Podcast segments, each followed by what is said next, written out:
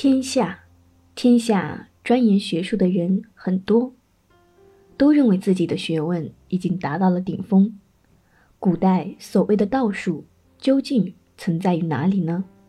回答说无所不在。问：神明是从何降临的？人类的智慧又是从何处来的呢？回答说：神圣自有其由来，王业自有其成因。都渊源于唯一的道，不离道的根本称为天人，不离道的精纯称为神人，不离道的本真称为智人。圣人以天为载，以德为根本，以道为门径，能够遇事变化；以仁布施恩惠，以义作为道理，以礼规范行为，以乐调和性情，温和慈爱。称为君子，以法律为尺度，以名号为标志，以比较为验证，以考核来判断。等级之数，像一二三四那样明白。百官以此为序列，以执事为常务，以衣食为主旨，生产、储存，关心老弱孤寡，使其皆有所益养。这是养民的常理。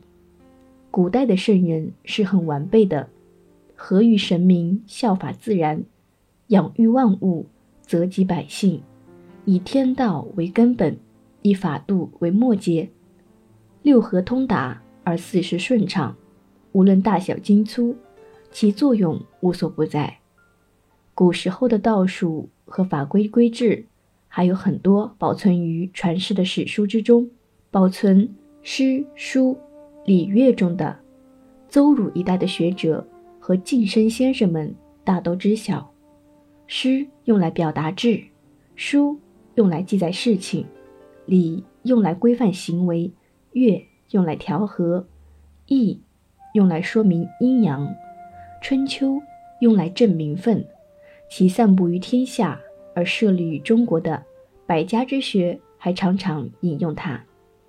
天下大乱的时候，圣贤不能明察，道德规范不能统一，天下的学者多是各得一偏而自以为是，就像耳、口、鼻都有它的知觉功能，而不能相互通用，就像百家众技一样，都有所长，时有所用。即使如此，但不完备，又不普遍。是看问题片面的人，分割天地的完美，离析万物的常理。分割古人道术的全体，很少具备天地的纯美，不能相称于神明的包容。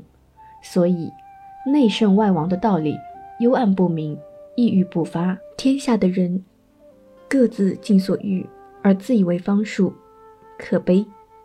百家皆各尽迷途，而不知返。也就不能合于大道了。后世的学者，不幸在于不能看到天地的纯美，不能看到古人道术的全貌，将要为天下所割裂。不以奢侈教育后世，不浪费万物，不炫耀于等级制度，用规矩勉励自己而备于当世之机物。古代的道术存在于这方面的，莫迪、秦华黎。听到这种治学风气就喜欢他，实行泛爱奸利太过分了，飞跃节用也太过分了。做飞跃篇讲节用篇，活时不唱歌，死时无丧服。墨子泛爱一切人，使一切人都得到利益，而反对侵略的战争。他讲对人不怨怒，他又好学而博闻。主张大不易的上同，也不求与先王相同；主张毁弃古代的礼乐。皇帝有咸池之乐，尧有大章之乐，舜有大少之乐，禹有大夏之乐，汤有大晋之乐，文王有辟雍之乐，武王、周公作五乐。古代的丧礼，贵贱有仪法，上下有等级。天子的棺椁七层，诸侯五层，大夫三层，士两层。现在，墨子独自主张“生不割月，死不扶桑”，只用三寸厚的桐木棺而没有椁作为标准，以此来教导人，恐怕不是爱人之道。自己去实行，实在是不爱惜自己。墨子的学说尽管是成立的，然而应该唱歌而不唱歌，应该哭泣而不哭泣，应该作乐而不作乐，这合乎人情常理吗？生前辛勤劳苦，实行起简单的薄葬，这种主张太苛刻了，使人忧劳，使人悲苦，实行起来很困难的，恐怕。不能够成为圣人之道，违反了天下人的心愿，天下人是不堪忍受的。墨子虽然能够独自做到，但是天下人却无可奈何，背离了天下的人也就远离了王道。墨子称道说：“从前禹治理洪水，疏一江河而沟通四夷九州，大川三百，支流三千，小河无数。”禹亲自持筐，操铲劳作，汇合天下的河川，辛苦的连腿上的汗毛都磨光了，风里来雨里去的，终于安定了天下。禹是大圣人，为了天下还有如此的劳苦，从而使后世的墨者多用兽皮粗布为衣，穿着木屐草鞋，白天黑夜都不休息，以自苦为准则，并说。不能这样，就不是禹之道，不足以称之为墨者。后世墨家学人项羽秦和他的弟子武侯之流，南方的墨家苦惑于疾尺，还有邓林子一类的人，都口诵墨经，却违背了墨家的宗旨，相互指责对方不是正统的墨家。他们用兼白、同义等话题彼此争辩，相互诋毁。用奇数偶数不会一致的言辞相互应答，把一时推举出来的首领看作是圣人，全部都乐意敬重他为首领，希望能够成为墨家学派的后继人。而且，至今各派之间仍然争论不休。墨翟情华里的用意是很好的，具体做法却太过分，这将使后世的墨者以极端劳苦的方式互相竞进。这种做法乱国有余，治国不足。尽管如此，墨子还是真心爱天下的。这样的人实在是难以求得，即使辛苦的形容枯槁，也不舍弃自己的主张，真的是有才之士啊！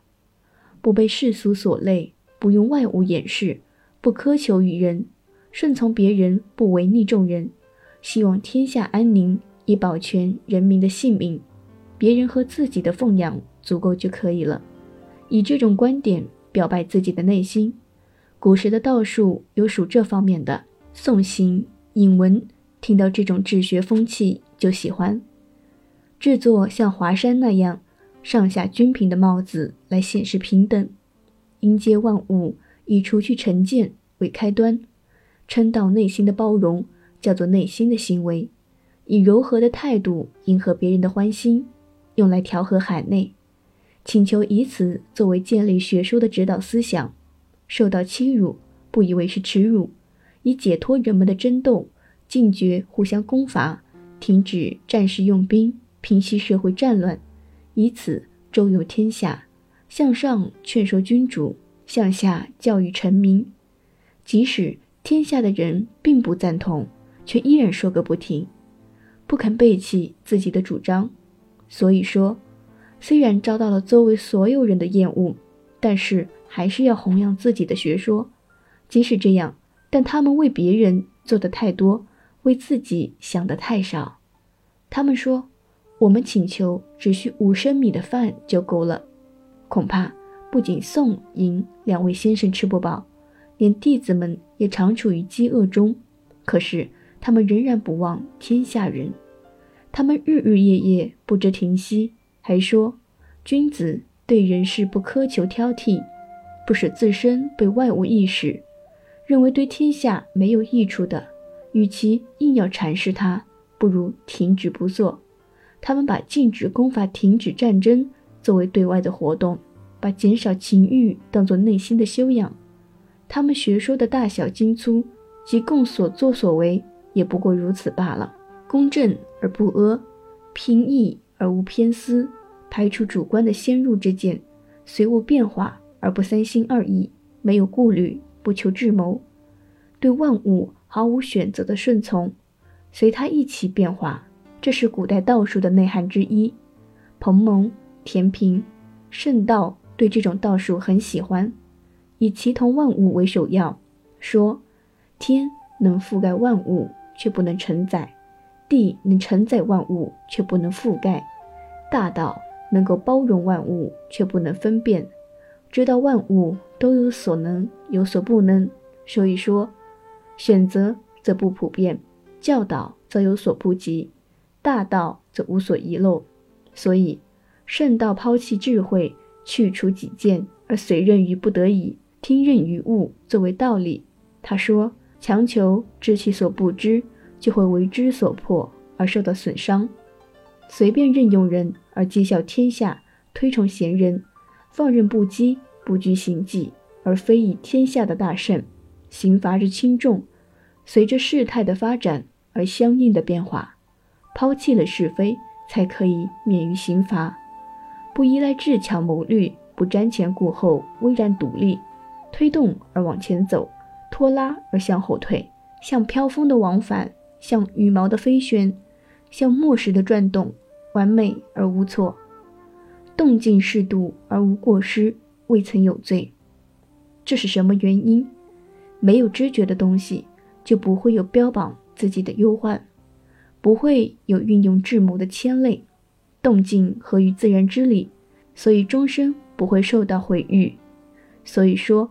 达到像没有知觉的东西就行了，不需要圣贤，土地不会失于道。豪杰们相互嘲笑他说：“圣道的道对活人没有用，而只适用于死人，实在怪异。”甜品也是这样，受学于彭蒙，得到不言之教。彭蒙的老师说：“古时候得道的人达到了无所谓的是非境界，他们的道术像风吹一样迅捷。”怎么能够用语言表达得出来呢？常常违反仁义，不受人们尊重，仍然不免于随物变化。他们所说的道，并不是执政的道，然而他们都还大概的听闻过一点道。以无形无为的道为精微，以有形有为的物为粗鄙。因为有所积蓄而一生不满足之心，恬淡的独自与神明共处。这是古代道术的内涵之一。观影、老聃对这种道术很喜欢，主张建立在常无与常有的基础之上，以太一为核心，以柔弱坚下为外表，以空虚不毁伤万物为实质。观影说自己不存私意，有形之物各自彰显，动如流水，静如平静，反应如回响。恍恍惚惚如无有，寂静如清虚，相同则和谐，有得则有失，未曾争先而常常随顺别人。老聃说：“知道雄强，持守自弱，愿成为天下的沟壑；知道明亮，持守暗卫，愿成为天下的山谷。人人都争先，独自甘愿居后，说承受天下的垢辱。人人都务实。”独自甘愿守虚，不是敛藏所以，处处显得有余，多如高山堆积。他立身行事从容不迫，无为而嘲笑机巧，人人都求福，独自甘愿委曲求全，说姑且免于受罪，以身长为根本，以简约为纲纪，说坚硬的易于毁坏，锐利的易于挫折，常常宽容待物。从不轻消别人，可以说达到了顶点。观音老聃啊，真是古代的博大真人，寂寞无形，变化无常，死死生生，与天地并存，与神明同往，茫然何往？忽然何去？包罗万物，不知归属。这是古代道术的内涵之一。庄子对这种道术的很喜欢，以虚远不可捉摸的理论。广大不可测度的言论，不着边际的言辞，放纵而不拘直，不执异端之见，认为天下人沉湎于物欲而不知觉醒，不能讲庄重的与之讲话，以自然随意的话来推演，借重先哲实贤之言来使人相信，以际遇之言扩展胸臆与思想，独自与天地精神往来而不傲视万物。不拘泥于是非，与世俗相处。他的书虽然奇伟，却婉转连缀，无伤宏旨；言辞虽然变化多端，却奇异引人入胜。他的内心充实而思想奔放，上与造物者同游，下与忘却生死不分始终的人为友。他论述道的根本，博大而通达，深广而畅达。他论述道的宗旨和谐妥帖而上达天意，然而他对于事物变化的反应和解释没有止境，不离于道，茫然暧昧，未能穷尽。会师懂得多种学问，他的著作能装五车，他的道理错综驳杂，他的言辞也不当。他观察分析事理，说达到没有外部的无限大，叫做大一；达到没有内部的无限小。叫做小一，没有厚度，不能积累，却可以大到千里。天和地一样低，山泽一样平。太阳刚到中间就偏斜，万物刚出生就死亡。大同与小异的差异叫做小同异，万物全同全异叫做大同异。南方没有穷尽，而又有穷尽。今天到越国去。而昨天已经来到，连环是可以解开的。我知道天下的中央在燕的北方，月的南方，广泛的热爱万物，大地是一个整体。会师把这些当作最大的真理，显示于天下，而引导于辩者。天下的辩者都愿意和他争辩。蛋有毛，鸡有三角。楚国的郢都包容天下。大狗可以是羊，马有蛋，蛤蟆有尾巴，火是不热的，山是有嘴的，车轮碾不着地，眼睛看不见东西，概念感觉不到，即使感觉得到，也不能达到穷尽。乌龟比蛇长，曲尺不能画方，圆规不能画圆，毛眼不能围住笋头，飞鸟的影子未曾移动过，箭头疾飞。却有不前进、不停止的时候。狗不是犬，黄马、厉牛是三个，白狗是黑的，孤马不曾有母亲。一尺长的鞭，一天截取一半，万事也截取不尽。辩者们用这些论题与会师相辩论，终身也辩论不完。环团、公孙龙都是辩者一类的人，蒙蔽人的思想，改变人的意见。能辩胜别人的口舌，而不能折服人心，这是辩者的局限。会师每天以自己的智慧与人辩论，专门与天下的辩者创造怪论，这就是他们的概况。然而会师的口辩自以为最高明，说天地能比我更伟大吗？但惠师有雄辩之才，而不了解道术。南方有一个奇人叫黄辽。问天地为什么不现风雨雷霆形成的原因？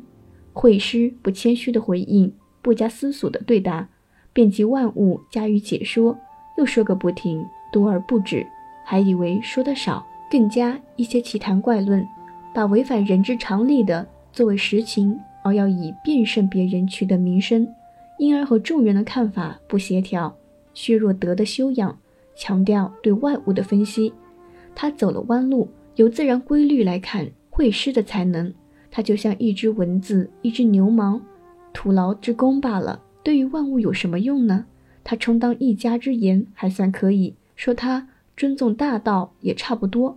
但会师不能够以此一家之言自安于道，分散心思追逐于万物而不厌烦，最终以善变成名。可惜呀，会师的才能使人舒畅而无所得。追逐万物而知迷不返，实在是以声音指回响，以形体与影子竞走，可悲呀！